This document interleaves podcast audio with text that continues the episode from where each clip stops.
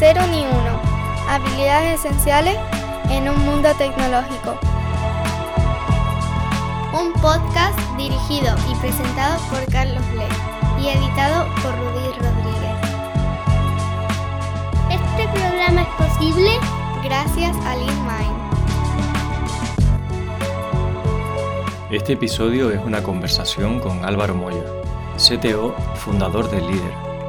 Álvaro es CTO con más de 10 años de experiencia en startups y scale-ups y desde hace años ha entrenado y mentorizado a más de 1.500 ingenieros y managers para ser buenos líderes a través de Líder, LIDR, la compañía que fundó durante la pandemia. Es para mí un honor entrevistar a Álvaro con tan buenas referencias que me llegan de personas con las que trabajo y agradezco desde aquí a Pedro Pablo por conectarnos. Espero que esta conversación te aporte. Creo que Álvaro se expresa muy bien en cuanto a lo que significa liderazgo, management, dándonos unas claves muy útiles. En las notas del episodio te comparto un enlace a un webinario gratuito que van a ser el próximo 17 de mayo sobre el liderazgo en tecnología para personas que lideran en el mundo TIC. Álvaro, es un placer y un honor tenerte en el podcast. Muchísimas gracias. Bueno, muchísimas gracias a ti por invitarme, Carlos. Un placer. Tenemos muchos amigos en común y yo de hecho te descubrí porque hay personas con las que trabajo que están en tu programa Líder y, me recomendaban que me asomara por ahí por Líder. Entonces empecé a mirar lo que estabas haciendo y me parecía muy muy interesante. Entonces lo primero que se me ocurre preguntarte es cómo llegas a montar líder, cuál es tu historia, tu trayectoria. Bueno, aquí yo creo que lo más importante es em, que yo tuve ese problema. Es decir, el problema que estoy intentando solucionar por primera vez en mis startups, em, intenté solucionar un problema que yo, que yo tenía. Entonces, mi, mi, trayectoria, así para hacerlo corto y lo que suelo contar es, lo llamo de cero unicornio, eh, y es porque he sido CTO de cero y he sido CTO en Unicornio y he hecho todo ese progreso, ¿no? He estado en esas diferentes etapas de growth, de más consolidación, eh, incluso en las primeras fases, ¿no? Que eres CTO de nadie, que estás buscando ese product market fit y que más que un CTO, porque lo dice tu tarjeta de visita, eres, eres mucho más. Es que pues diseñas el logo, haces las campañas de marketing, todo, casi todo lo que tenga que ver con un ordenador, ¿no? En esas primeras fases donde, tú, donde tus cofundadores, CEO, etcétera, eh, quizá no tienen esas competencias digitales eh, haces muchísimo más de que de CTO y, creo que las, las, funciones clave son CTPO, ¿no? Es básicamente hacer de ese, de ese CPO, de esa persona de producto que intenta encontrar ese product market fit, que hace hipótesis, validaciones, etc. Y al final, pues todas estas etapas me fueron llevando a liderar equipos cada vez más grandes, distribuidos, en persona, en diferentes sitios, internacionales, etcétera y hasta estas últimas etapas, ¿no? Donde ya quizá como que cabalgas el unicornio, ya es una empresa más consolidada, son equipos mucho más grandes y, en ese punto es donde empecé a tener la necesidad de tener otra capa de líderes que realmente fueran de, mi confianza y pudieran ejercer ese liderazgo eh, en sus equipos y transmitieran ¿no? esa cultura, esa visión de empresa, pudiéramos alinear objetivos y ellos se encargaran de, de la parte más técnica de los, ¿no? de los resultados clave alineados con esos objetivos estratégicos. Y es aquí donde me encontré que, bueno, el equipo que tenía como tech leads, team leads, eran simplemente las personas que habían creado eh, esa app de Android, esa app de iOS, ese, ese, ese no ese frontend inicial de la empresa. Tenían todo el conocimiento técnico, pero no llevaban el equipo, no lideraban ese equipo de la manera que yo creía conveniente para multiplicar su impacto como líderes, ¿no? Eran simplemente uno más, el experto al que todo el mundo acudía, pero no estaban haciendo ese esfuerzo de entender el plan de carrera de cada uno, tener esos one-on-one de manera, de manera regular y tenerlos de manera efectiva, atacando temas que no fuera el día a día. Entonces, todo esto me llevó a pensar, oye, ¿cómo puedo formarles? No encontré nada en el mercado y, al final tuve que optar por un coach que se viniera con nosotros y se adaptara exactamente a, nuestro, a nuestra problemática, ¿no? Entonces, eh, cuando tuve ese problema, exploré con otros CTOs qué podía eh, qué podía hacer, si ellos tenían esos problemas, eh, si los ingenieros senior también tenían ese problema para poder convertirse en, team leads o en engineering managers, y me di cuenta de que, bueno, eh, había un gap ahí. Tanto para los que querían crecer no tenían las herramientas, no encontraban nada para poder hacerlo, y los propios managers no encontraban herramientas o, programas para poder hacerles crecer en sus equipos y, y, tener un equipo más competente, ¿no? Entonces, digamos que surgió así de manera orgánica. Eh, hice varios pilotos con esa experiencia, ¿no? De, producto y de, emprendedor. Y, aquí estoy tres años después, que sí que se ha consolidado el modelo y sí que tenemos un programa eh, de referencia que es Ignite, que es precisamente para poder dar ese salto, poder empezar en liderazgo y si ya eres líder, ya eres engineering manager o, team lead, pues tener esas bases de, de, un management más moderno que quizá no has aprendido y que has aprendido, pues como hice yo, ¿no? Por prueba de error o por inercia, pero que a día de hoy eh, conviene practicar y entender unas bases y tener un mapa mental de, oye, ¿qué se espera de mí como líder? Que es un poco la, la, clave después de la cual podemos arrancar con profundizar en cualquiera de las temáticas y de las áreas que tienes que cubrir, pero, pero muchas veces la falta de claridad es ese primer problema.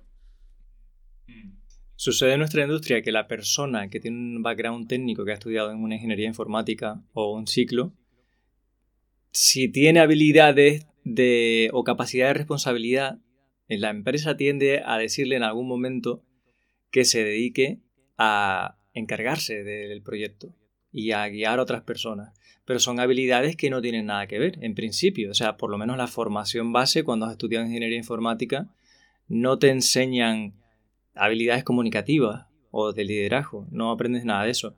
Entonces mucha gente se siente perdida porque de repente está haciendo trabajo en un área en la que no tiene ninguna competencia y ahí es donde surge esa necesidad y donde tú te viste en su momento. Y una de las preguntas que me surgen a mí es cómo te formaste tú, aparte de prueba y error y aprender con errores, que es el aprendizaje más profundo, ¿cómo te formaste? Em, mira, yo lo que, de hecho, lo que intento implantar en líder es un poco una una representación de lo que yo entendí como mi formación más efectiva, ¿no? De las diferentes etapas. Y es lo que intento consolidar aquí. Y es, llámalo framework, llámalo modelo, llámalo X. Eh, lo llamo KI porque tiene como tres áreas, ¿no? Una parte es la, el, conocimiento, ¿no? El knowledge. Otra parte es la experiencia y otra parte es la interacción. Entonces, eh, sí, yo me formé por mi cuenta, leía muchos blogs, leía libros, etcétera pero bueno, el liderazgo es como cualquier deporte, es como el karate, hay que practicarlo y es como la programación. Al final tú tienes un entorno de programación y puedes practicar, eh, hacer esos katas, hacer esos ejercicios que, hay en las academias, ¿no?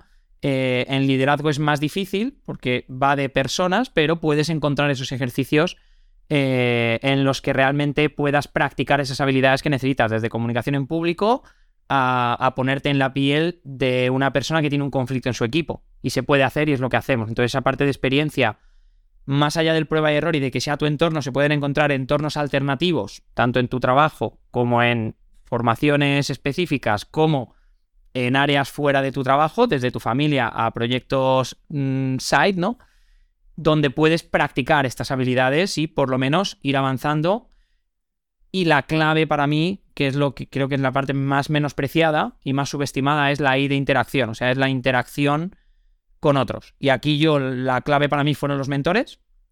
En un programa de aceleración concreto tuve un mentor que fue muy bueno y es donde todo cambió. Eh, y, también una vez que entré en una de las, de las startups como co-founder, sí que tenían un muy buen CTO, eh, eh, Sergi, el antiguo CTO de Ulabox, que fue realmente un referente para mí, me fue apoyando en aquellas dudas y en aquellas áreas donde yo seguía jugando a ir a ciegas y él ya había pasado por allí. Entonces, tener esa experiencia a mí me marcó y por eso los programas que hacemos lo llamamos programas de mentoring. No son programas formativos al uso, sino que intentamos ser mentores para ellos y traer nuestra experiencia más allá de una teoría de management 3.0 o de agilismo. Lo que traemos es una serie de experiencias de diferentes mentores e intentamos también que interactúen con los otros pares con los otros eh, estudiantes que están con nosotros, porque ese conjunto de experiencias es para mí lo más valioso del programa y lo más subestimado. Entonces, eh, tener interacción con pares o que están a tu nivel o que ya están en el siguiente nivel y sobre todo tener un mentor, tener algo más privado donde tú puedas traer tu desafío y a través de un buen proceso de mentoring podáis explorar qué opciones tienes para solucionarlo, puedas obtener la experiencia de una persona que ya ha pasado por allí, para mí es la, es la clave de por qué hoy estoy donde estoy. Entonces, esa ahí de interacción, más allá del conocimiento y de la experiencia, es lo que yo creo que marcó mi carrera y lo que intento volcar en estos programas que creo que es lo que los hacen diferente. Más allá de tener una teoría o unos, unos principios que al final salen de los libros eh, que me he leído, que tengo, que tengo aquí en, el, en mi librería, lo que importa es saber cómo alguien se ha enfrentado a eso antes de que tú te enfrentes, porque hay veces que, a diferencia de código, no vas a poder generar el entorno para poder enfrentarte a ello. Puedes simular un entorno en el que tienes que despedir a alguien, que es una de las situaciones más difíciles a las que te vas a enfrentar, pero no deja de ser un escenario eh, ficticio y saber qué técnicas usar, qué tipo de palabras, qué tipo de, eh, qué, qué tipo de preguntas o cómo llevar esa conversación, te prepara un poquito para que cuando sea el entorno real sea un poco diferente y vayas con un aplomo y con una confianza que luego la otra persona lo va a notar. Y lo mismo para cualquier otra situación, meeting, facilitación, one-on-one, eh, performance review o lo que sea, ¿no? Vas con una confianza, que es lo que intento traer en los programas, que es yo ya asumo, yo ya entiendo que me he enfrentado a esto al menos una vez y cuando me enfrente por primera vez en el entorno real de mi empresa actual, yo ya voy con esa confianza y con esa actitud y es lo que luego ven las personas de tu equipo y ve tu manager y el resto de, stakeholders a los que al final reportas, ¿no? Yo creo que esa es la, clave. Mm. Una vez oí decir que cuando tú mentorizas a una persona, en realidad se produce una mentorización bidireccional, que aprendes mucho de la persona con la que estás. Así que imagino que desde que has empezado tu programa y has empezado tu comunidad y tenés esas interacciones tan importantes, habrás aprendido mucho de personas que incluso teniendo menos experiencia en el sector, por ejemplo, mm, han vivido o tienen otros problemas que son diferentes. ¿Y cómo ha sido? Me imagino que ha sido muy enriquecedor trabajar en esto, ¿no? Que además cuando tú enseñas siempre aprendes. Sí, de hecho nosotros usamos esa, precisamente esa cita, ¿no? Que cuando una persona mentoriza, dos vidas cambian, ¿no? Creo que es de, le estaba buscando, de Kevin Sesums. Al final, el yo seguir haciendo mentorías muy concretas, es verdad que ahora dentro de, la, dentro de la compañía no me dedico tan en cuerpo y alma a las mentorías, pero al principio evidentemente lo hacía, lo hacía todo yo, tanto las mentorías como los programas. Eh, y en esas mentorías individuales yo aprendía mucho de cuáles son los problemas reales que tiene, que tiene la gente. Y a mí lo que me dio es una visibilidad del ecosistema muchísimo mayor que cuando estaba solo en una empresa. Porque entiendes qué está pasando en otras industrias, qué pasa en, una, en empresas eh, que han ido creando cosas para otros y quieren convertirse realmente en un producto SaaS y tienen esos bloqueos, qué tipo de problemas tiene un líder que trabaja para una consultora donde tiene que ejercer influencia en el equipo del cliente, pero no tiene esa autoridad que le da el contrato, el decir, oye, yo soy del equipo y tú no. Entonces, en cada sitio, cada persona, eh, incluso mujeres, ¿no? ¿Qué, problemas tiene una, mujer líder, ¿no? ¿Qué problemas tiene un líder que es más joven que los developers de su equipo, pero que su jefe ha visto en él esas, esas, esas habilidades soft que son las difíciles de conseguir y le ha promocionado y se tiene que enfrentar ahora quizá al, resquemor y a la fricción con sus compañeros de equipo, ¿no? Entonces, eh, cada persona es un mundo, cada industria es un mundo, cada etapa de la compañía es un mundo y incluso en cada país es, muy diferente cómo se respira este liderazgo. Entonces vas entendiendo qué problemas son comunes, vas entendiendo esos outliers y te da una visibilidad global que yo no tenía cuando estaba en una sola compañía. Entonces aquí lo que quiero decir es, más allá de lo que yo he podido aprender, que puedo tener ahora un, un expertise, más allá de mí también el que colecciona mis mentores y mentoras eh, en las sesiones que ahora sobre todo las hacen ellos, etc mi recomendación es eh, ser mentor es algo espectacular para seguir creciendo y es algo que yo hice. Cuanto aprendí el valor que me dio a mí eh, Sergi de Pablos, al final también empecé a ser mentor para otros, en este caso más desde el punto de vista más emprendimiento, startup, ¿no? Ya llevaba dos startups y, ayudé a, emprendedores, empecé a ayudar a, ingenieros a pasar a, ser, a pasar a ser líderes, a CTOs en startups, etcétera. Pero para mí mi recomendación es eh, no es que no pierdas nada, es que lo que ganas mentorizando pro bono, mentorizando gratuitamente, la, red de contactos que te da para construir esos pares con los que poder luego debatir eh, y el ver cómo por tus consejos basados en tu experiencia esa persona empieza a sortear algunos de los obstáculos más comunes, eso es magia pura, eso es, es una de las cosas que más me ha llenado en mi carrera profesional y por lo que sigo haciéndolas, las hago con clientes muy específicos, pero una de las razones por las que las sigo, las sigo haciendo dentro del líder y no quiero desprenderme de eso, o sea, me da me da, un contacto y un acercamiento a lo que sucede hoy eh, en un entorno que cambia tan rápido que, no contemplo mi trabajo en líder sin dejar de hacer este tipo de sesiones y sin dejar de estar en algunas de las sesiones de los programas. La pregunta siguiente, naturalmente, sería, ¿qué es para ti liderazgo? ¿Cómo lo defines? Y si ves alguna diferencia entre liderazgo y management. management, para mí, ¿eh? Management es una función, es un rol dentro de una organización que es gestionar recursos, personas, proyectos, para conseguir los objetivos de una organización. Y liderazgo no es una función per se, liderazgo para mí es más una actitud. Y para mí, si me preguntas, liderazgo en tecnología, nos hemos centrado mucho en managers, pero el 80% de lo que formamos sirve para cualquier ingeniero senior. Para mí, senior es cuestión de actitud, no de más habilidades técnicas. Y liderazgo, como, como se decía también en este, en este podcast, es algo que para lo cual te tienen que elegir. Tú no te puedes elegir, tú no puedes decir soy líder si nadie te está siguiendo. ¿Vale? Entonces, eh, la clave para conseguir que te sigan es muy diferente de la clave para promocionar a ser manager. Y las habilidades, por tanto, también son diferentes. Pero para mí, no puedes ser un buen manager sin ser un líder. Es decir, eh, porque entonces no estarías ejecutando el management que necesitan las empresas a día de hoy para conseguir sacar el mayor partido de sus empleados y empleadas, que es que quieran hacer lo que cada uno quiere hacer y quieran explotar su máximo rendimiento cada día en favor de un objetivo que no es el tuyo personal, es el de la compañía que te está pagando. Y conseguir eso no se consigue solo con management, no se consigue solo con números, con deadlines, con tareas claras. Se consigue con una actitud en ese equipo que inspire a la gente a ser su mejor versión, que no toleren la mediocridad, que quieran trabajar en equipo, que quieran colaborar y apoyarse unos a otros como una máxima del equipo y que entiendan que el objetivo es global y que no que esto no va de cristianos y Messi, que esto va de que como equipo tenemos un objetivo y si yo lo consigo y los demás no, es un fracaso, igual que si lo consigue otro y yo no. Entonces, eh, liderazgo es, más esta, esta actitud que, que, que, traes a cualquiera de tus entornos, a tu entorno familiar, al entorno de tus amigos y amigas, al entorno de trabajo, a tu equipo o a otros equipos. Lo traes siempre, es esa actitud y por eso para mí eh, la cosa empieza a cambiar cuando dejas de, de, curtirte, ¿no? De entrenar esas habilidades técnicas que te llevan de junior a mid y de mid quizá a senior.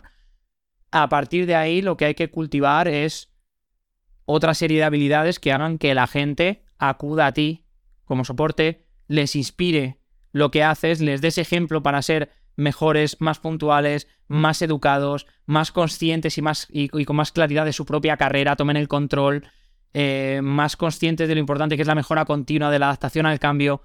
Esto tú lo traes. Se entrena, pero quizá no se forma tanto como se forma técnicas de management, que es algo más concreto, es hard skills, y es, es, procesos, es herramientas, es, software que puedes utilizar para facilitar estos procesos, pero no tiene tanto que ver con la, con la actitud que tú traes y la energía que tú traes a, la gente que te rodea. Hmm. Sé que lo deseable es que alguien que está en una posición de gestión tenga habilidad de liderazgo. Eso sería lo que nos gustaría, ¿no? Que, que alguien que es jefe o jefa eh, sepa liderar. Y no siempre pasa, desafortunadamente. Exacto. Para mí, un buen manager es un líder, pero cualquier profesional puede ser líder y no necesariamente tiene que ser manager. Entonces, para mí, liderazgo aplica a todo el mundo, sobre todo en capas mid-senior, y este liderazgo se puede utilizar para ser un referente técnico. En tecnología que tenemos estos dos tracks. Puede ser un referente técnico, inspirar a otros, influir en que sean mejores técnicos, ayudarles, hacerles crecer. O puedes ayudar a un equipo a alcanzar objetivos como manager. Y ahí decides tú qué te va mejor. Si eres más de personas, si eres más de procesos y de tecnología y eres un fanático y quieres ser un experto en un área, en un área concreta, porque son, de nuevo, dos disciplinas, dos roles, ahí sí dos roles dentro de una compañía que requiere de habilidades muy diferentes, pero comparten toda esa capa de, liderazgo y actitud. Hmm. Pronto tenéis un programa de formación o de mentoría dirigido al rol de Engineering Manager, ¿no?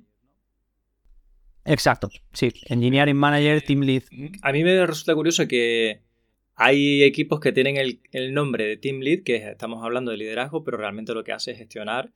Y no tiene mucho sentido que le pongas el, cargo de Team Lead a alguien que a lo mejor no tiene habilidad de liderazgo.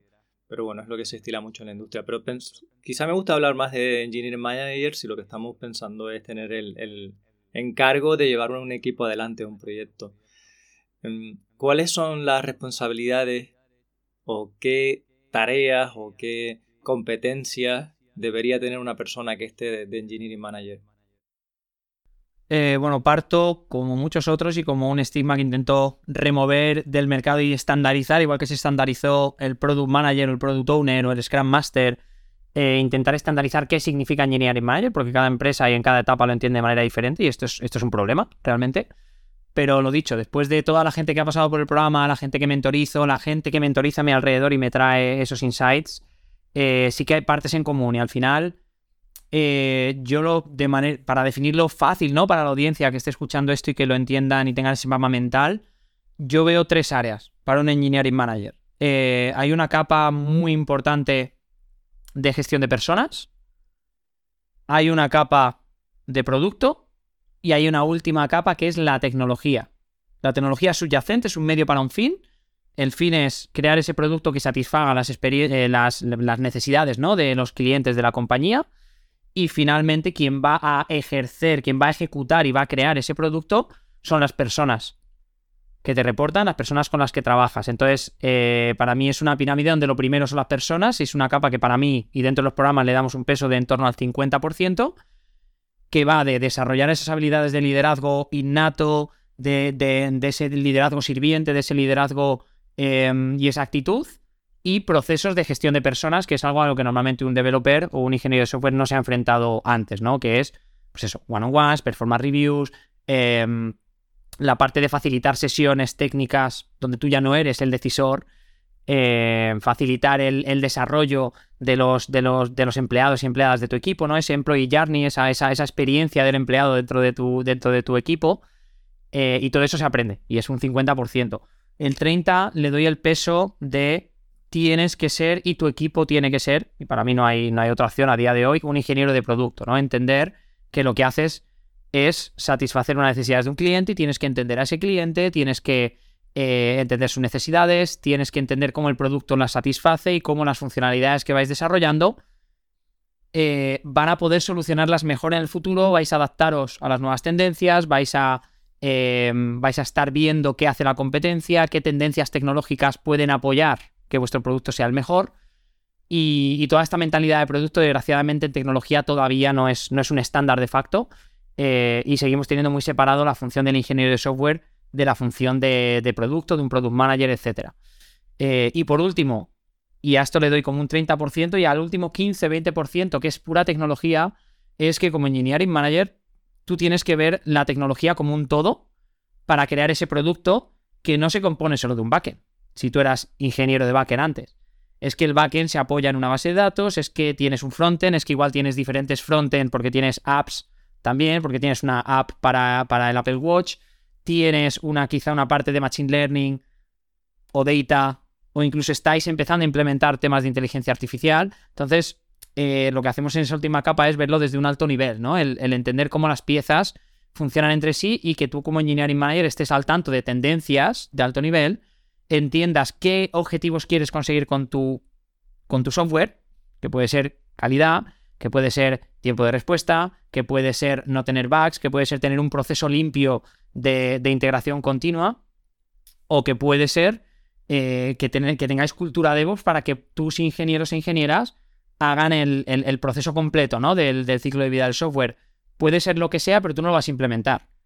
Tú tienes que entender qué cosas van a beneficiar a la organización y conseguir influenciar que el equipo te lo compre y que el equipo lo implemente y facilitar que eso suceda. Entonces, esa última capa no es tanto que sigas siendo el mejor técnico, sino que empieces a expandir tu visibilidad al resto de áreas de la tecnología que, juegan un papel en tu organización, en tu equipo, y con eso poder dar unas guías y poder ayudar y desbloquear eh, cualquier tema que suceda sin irte al aspecto técnico. No sé si este framework resuena contigo, si tienes si he sido claro, ¿no? Con las tres áreas de, la, de esta pirámide. Tiene, tiene todo el sentido.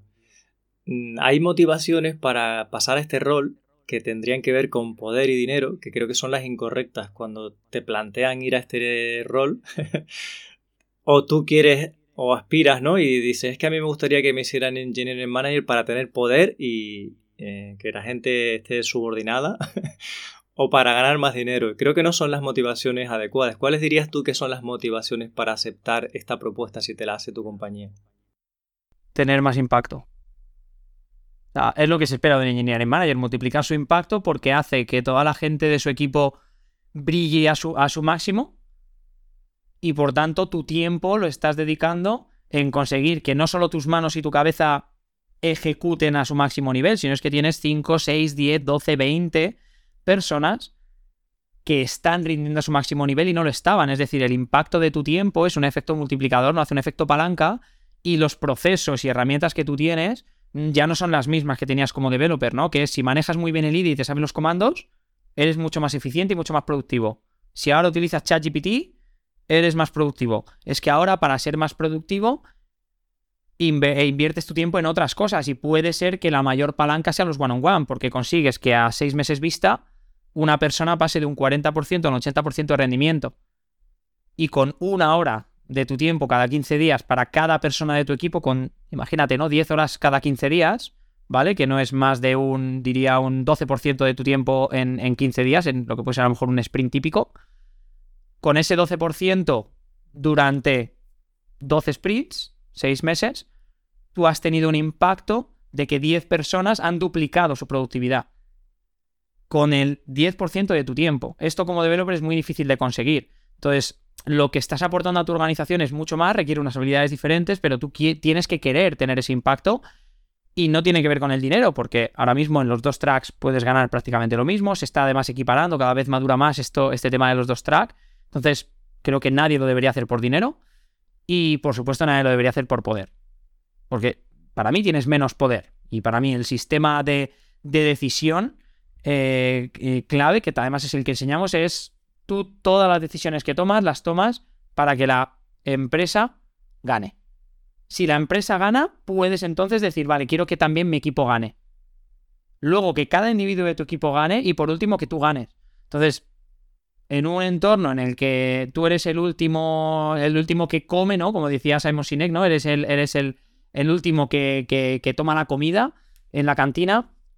Eh, no esperes eh, tener lo mejor. Al final, el poder pues lo vas a ejecutar para cumplir los objetivos de tu organización. Entonces tú no mandas sobre la gente, tú influyes sobre la gente, porque entonces dejas de ser un manager para ser un líder. Si lo que quieres es poder y poder decir a la gente lo que tiene que hacer, entonces es un estilo de management que está en, totalmente en desuso y es como intentar aprender ahora mismo una tecnología obsoleta. Eh, entonces, yo en mis, en mis programas precisamente tenemos entrevista de admisión y la única pregunta que hay es por qué y para qué quieres tomar este programa. ¿Qué crees que te va a aportar? ¿Cuál es tu siguiente meta a seis meses o un año vista?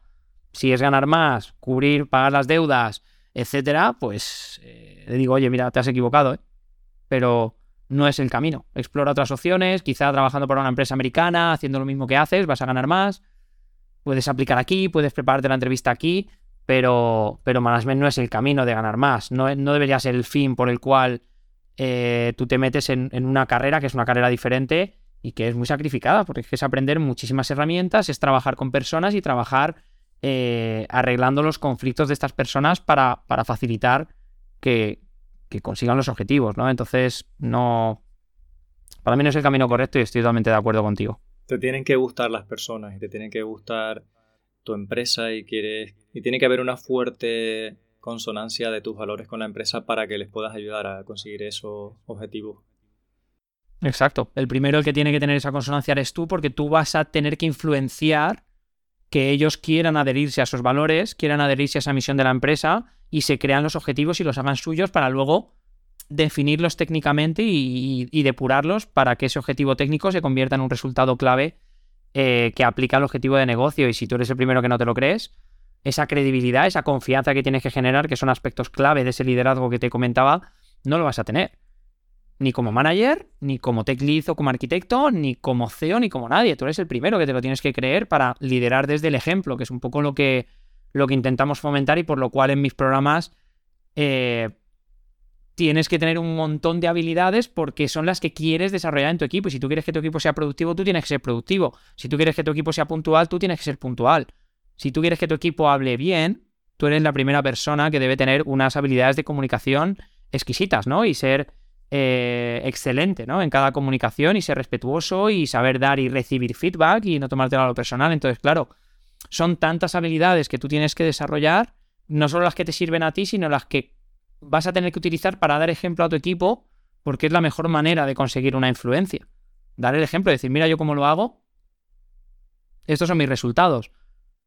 Contra esto no, no hay palabrería que valga. Yo haciendo esto estoy consiguiendo estos resultados y tú lo estás viendo cada día. Si quieres sumarte al club, te puedes sumar.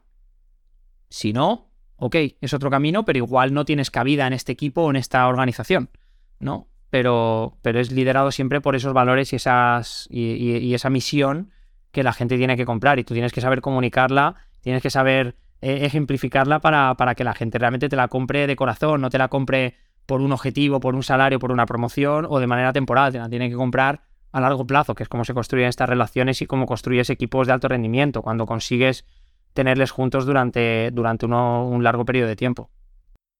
Sí, también hay que hablar mucho en términos de nosotros, del equipo, eh, y menos en términos de yo cuando pasas esas posiciones, porque en realidad, aunque tú lo hagas mejor o peor, el éxito no sería si no tuvieras ese acompañamiento de tu equipo. Entonces creo que hace falta mucha humildad para ese tipo de roles y también hace falta dejar un poco al ego de lado o la parte del ego que se siente que es dueña, que es totalmente emérita y totalmente imprescindible en esa compañía o en ese equipo. Por eso un entrenamiento que yo he tenido a lo largo del tiempo es pensar mucho más en, en nosotros, en equipo y menos en yo. Y de hecho hoy en día cuando alguien de fuera habla de nuestra compañía y dice porque tú, porque tu empresa, porque lo que tú has conseguido, me es un poco injusto esa forma de verlo, porque es nosotros. O sea, yo no sería nadie si no tuviera un equipo que me acompañase. Y eso hace falta trabajarlo también. De hecho, otro punto que me encuentro que es necesario es que estos roles que toman decisiones tengan una cierta formación en negocio, porque sobre todo cuando llevan relaciones con, con las empresas colaboradoras externas, con proveedores, que le llaman en algunos sitios, Em, estás impactando en un montón de otras empresas y a veces no tienen una formación de negocio, de saber el alcance de esas decisiones y eso trae muchos problemas. Eh, no sé si también la parte de negocio, en cierta manera, la trabajáis. Sí, ese, ese 30% que te hablaba de producto es tener una visión mucho más estratégica del cliente y tu, tu, cliente no tiene por qué ser solo, o sea, quiere decir como engineering manager, tu cliente no tiene por qué ser solo el cliente de la empresa del producto que estás haciendo. Es que a veces hay desarrollos o hay proyectos donde tu cliente es un cliente interno. O a veces tu cliente es otro engineering manager. O la persona de producto, que es tu par, ¿no? En esa, en esa triada dentro de ese equipo producto, diseño y el, el engineering manager, por ejemplo. Entonces, eh, cuando hablamos de, esta capa de producto, hablamos de salir del área tecnológica y entender que tú sirves a un negocio y tener esa visión estratégica, esa visión de negocio y, y entender para qué hacéis lo que hacéis y entender cómo las tendencias de mercado y tendencias macroeconómicas pueden afectar y puedes traer decisiones que no solo se basan en, cómo beneficiar al negocio desde el aspecto puramente tecnológico, es que te abre la mente a tener una creatividad mucho más allá de la tecnología y poder proponer soluciones mucho más innovadoras a tu empresa y no depender de que la, innovación venga top-down, que es la única manera de, de mejorar, no, es que tú y por ende con tu ejemplo todo tu equipo puede ir desarrollando esa visión estratégica, esa visión de producto y, e, e, e, innovar como grupo y traer una innovación a tu empresa que va a traer mucho más, mucho más beneficio. Entonces, eh, juntas eso con habilidades de comunicación, con, con, stakeholders o con personas no técnicas, que eso entra en la parte más de, de people management, ¿no? En esas habilidades de comunicación. Y, y, tienes ese mix mm, para mí necesario en cualquier persona que lidere equipos de tecnología, que es Oye, que no vives en un silo, que no vives aislado en la tecnología, te llegan requests y no comunicas con nadie. Es que una vez pasas a liderar un equipo, empiezas a juntarte con, con personas que no tienen ni idea ni quieren tenerla de lo que hace tu equipo en el área de tecnología. Y tienes que saber explicarles lo que hacéis, conseguir que se influencien las decisiones que tú quieres que se tomen tienes que eh, comprender y ser comprendido con personas de marketing o de ventas o de otras áreas, de finanzas, etc.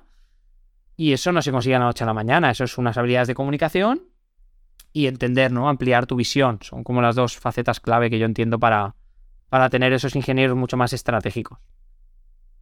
Estoy disfrutando mucho, Álvaro, de la conversación, pero es cierto que tú en pocos minutos tienes una reunión. Eh, entonces debemos ir cerrando y me gustaría preguntarte por cuáles son tus libros de cabecera y referentes en liderazgo mm, de los que has aprendido, que recomiendas, Eh, Mira, para liderazgo en, tecnología, para mí este es el libro de cabecera, Too Many, eh, pues The Manager's Path, de Camille Fournier, porque es un, es un, es un camino basado en una línea temporal, de liderar a una persona y mentorizar a alguien a llevar un pequeño equipo, llevar varios equipos, ser líder de líderes, CTO, grandes ligas, etcétera, ¿vale? Entonces es, como un camino, te puedes leer solo la parte del, puesto en el que estés y te, ayuda mucho y te da técnicas como muy concretas, ¿no? Es muy accionable. Y este me, cambió la vida porque es eh, Too Many Bosses, Too Few Leaders. Eh, me gusta mucho porque te presenta una forma de entender la motivación intrínseca de los equipos que complementa un poco a la de Drive de Dan Pink, que también es un libro muy potente. Eh, y al final te hace ver de una manera muy simple que lo que quiere cada persona de tu equipo de, ingeniería se puede resumir en qué rol desempeña la organización, en qué entorno desempeña su trabajo y qué posibilidades de desarrollo tiene, ¿no?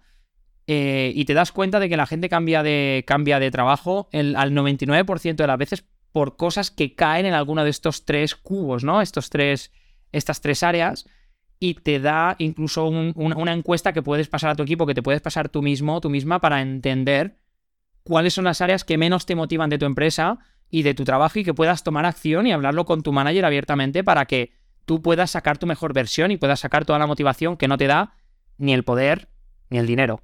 Entonces, eh, pues esa motivación intrínseca que, que, que, te hace querer ser tu mejor versión y que vuelques ese querer ser tu mejor versión en una empresa que se va a beneficiar de ello y por tanto va a poder seguir pagándote y va a poder ganar más. Y, eso es ese win-win que se busca, ¿no? Entonces, eh, un libro también muy, muy recomendado, la verdad. ¿Quién es la autora o el autor de ese libro? Rajiv Pesawaria. Es, es hindú, ¿vale? Y, creo que es un muy buen libro que complementa mucho toda la teoría hasta la motivación. Yo diría que con este y con el Drive de Daniel Pink eh, lo tienes todo para entender cómo motivar a tus equipos, que es una de las áreas clave de ese, de ese liderazgo que comentaba, que no depende de tu rol y que aplica a todo el mundo que pueda estar escuchando ahora mismo, independientemente de si son managers o no. A mí me gusta mucho en castellano, bueno, y en catalán también, Daniel Gavarró, que él está en Lleida, si no me equivoco, y tiene un librito que se llama Liderazgo Consciente, que además era gratis, un librito pequeño, pero es muy revelador ese libro del liderazgo consciente y en general las formaciones que yo he hecho con Daniel Gavarro de autoconocimiento son claves para poder liderar, porque no puedes liderarte, o sea, no puedes liderar a, nadie si no te lideras tú mismo o tú misma. Bueno, todas nuestras formaciones, incluso la, academia donde tenemos los contenidos, todo empieza por un, módulo que se llama liderazgo personal. Y precisamente el, el, moto que está detrás es liderar tu vida primero antes de liderar la de otros, ¿no? Y por eso hablaba que una parte importante es tener esa claridad de si esto es para mí o no es para mí, saber en qué consiste el rol para poder juzgar si es para mí o no es para mí, hacerte esas preguntas de autoconocimiento, cuáles son mis fortalezas, qué cosas puedo hacer para mejorar aquellas áreas que necesito para ser un líder o un manager. Eh, y todo parte ¿no? de ese autoconocimiento y lamentablemente no le damos el espacio en nuestra vida que le dedicamos a otras áreas. Hay una cita también muy, muy recurrente para mí, que es que dedicamos más tiempo a planificar las próximas vacaciones de verano que a planificar nuestra, nuestro próximo hito a nivel de carrera profesional, donde estaremos los próximos tres o cuatro años. Y casi que en tecnología con tantas opciones simplemente vamos siguiendo esa luz brillante y no nos planteamos si la industria y el impacto que vamos a hacer allí es el que buscamos o no. Simplemente vamos a la siguiente gran oferta. Y eso es, pues, seguir el dinero, ¿no? Que hablábamos que no, para mí no es la forma de tener una carrera eh, consolidada de una carrera excelente. Para cada uno el éxito es una cosa, pero, pero para mí el impacto siempre ha sido parte de ello y el impacto se consigue con este tipo de cosas, ¿no? Teniendo tú ese autoconocimiento, teniendo esa conciencia y a partir de ahí puedes construir con una buena comunicación y con, y con, y con esas dotes de liderazgo puedes construir mejores carreras y mejores vidas en toda la gente a tu alrededor, ¿no? Entonces, para mí ese es el impacto real que tenemos en la sociedad, más allá de que el producto que hagamos cambie vidas a miles o a millones o a billones con B de personas, el impacto más claro lo tenemos en la gente a nuestro alrededor. Entonces, management para mí es querer hacerlo a escala y tener un mayor impacto. Liderazgo en general es para cualquiera que quiera hacer mejores a la gente a su alrededor. Decía Seneca que ningún viento es favorable para el barco que no sabe a dónde va. Esa frase me gusta mucho. Y también mencionar que a mí me gusta y me aporta mucho Brené Brown en temas de liderazgo. El, asunto de la vulnerabilidad bien aplicada y entendida es muy importante. Me gusta mucho Simon Sinek, por supuesto, y Seth Godin, que es con el que he hecho yo alguna formación. Es el libro con el que arranco. Arranco siempre con una cita de Start With Why eh, en, los programas, eh, a modo de bienvenida ¿no? para, para los nuevos alumnos. Y, y también me hizo entender un poco cómo argumentar las cosas para hacer entender a todo el mundo que lo que están construyendo es, es algo más que una pared es, y, lo que hacen es algo más que poner un ladrillo detrás de otro, que es lo que se puede convertir la carrera de un ingeniero de software sprint a sprint, ¿no? Parece que vas poniendo ladrillos y, entender un poco que lo que están haciendo es construir una catedral, ¿no? Y se tienen que creer esa visión de la catedral y tienen que querer crear esa catedral para que lo disfruten los demás y para que cierta gente eh, que son los clientes en este caso, puedan disfrutar ¿no? de esa catedral y ese es para mí uno de los principios clave para empezar a generar esa visión estratégica, ¿no? De para qué hago lo que hago. Más allá del cómo técnico, es para qué hago lo que hago y, plantearme mejor qué es lo que tendría que hacer. El cómo es la parte más técnica, ¿no? Pero el, por qué o el para qué es lo que, lo que cambia a la gente visionaria, yo creo, de la gente que simplemente está en la ejecución y no sabe mirar más allá. Pues Álvaro, por respeto a tu agenda, debemos parar aquí. Mm, yo seguiría hablando mucho más tiempo, entonces quizá podemos hacer un futuro episodio. Para mí ha sido un placer escucharte. Te comunicas de una manera cristalina y me ha encantado el mensaje y te agradezco que hayas participado en este podcast de Ni Cero Ni Uno. Bueno, Carlos, es un placer para tu audiencia también para cerrar. Yo también te conocí por referencias. Al final, mucha, mucha gente trabaja, trabaja contigo de mi entorno eh, os tienen como referentes y ya sabes que siempre es un placer eh, recomendarte como he venido haciendo. Ahora que podemos tener estos espacios mucho más, así que vamos, eh, directamente cuenta conmigo para cualquier otra temática que quieras tratar. Todo lo que tenga que ver con liderazgo, gestión de equipos, etcétera, estoy a tu disposición para poder tener estos espacios y que, que no nos coma el tiempo las, las siguientes reuniones. Así que nada, un placer de verdad poder estar aquí con tu audiencia. Espero que, haya habido contenido útil que la gente bueno, pueda reflexionar y sobre todo cosas que puedan aplicar en su día a día a partir de mañana mismo. En LeanMind somos especialistas en acompañar equipos de desarrollo de producto. Lo hacemos empoderando a las personas, formando equipos mixtos con developers de LeanMind y de nuestros clientes, para escribir un código sostenible que dé beneficio al negocio tanto en el corto como en el medio y largo plazo. Somos una empresa ágil que entiende la agilidad como un conjunto de valores, de principios y de prácticas de ingeniería. Valoramos mucho la excelencia técnica, a la vez que tenemos en cuenta que lo más importante son las relaciones entre las personas, porque sabemos que un equipo motivado tiene un gran impacto positivo en el negocio. Nacimos como empresa trabajando en remoto desde Canarias para el mundo, y cuando llegó 2020 nos sentimos muy agradecidos de tener ya una fuerte cultura del remoto. Nos gusta el mar, la música, la programación, y nos encanta ser anfitriones de nuestros clientes cuando vienen a trabajar con nosotros a Canarias. Tanto si quieres que os ayudemos a subir de nivel, como si quieres trabajar con gente agradable y preparada, a la que le encanta su trabajo, cuenta con nosotros. Aprenderemos juntos y creceremos como personas y como profesionales.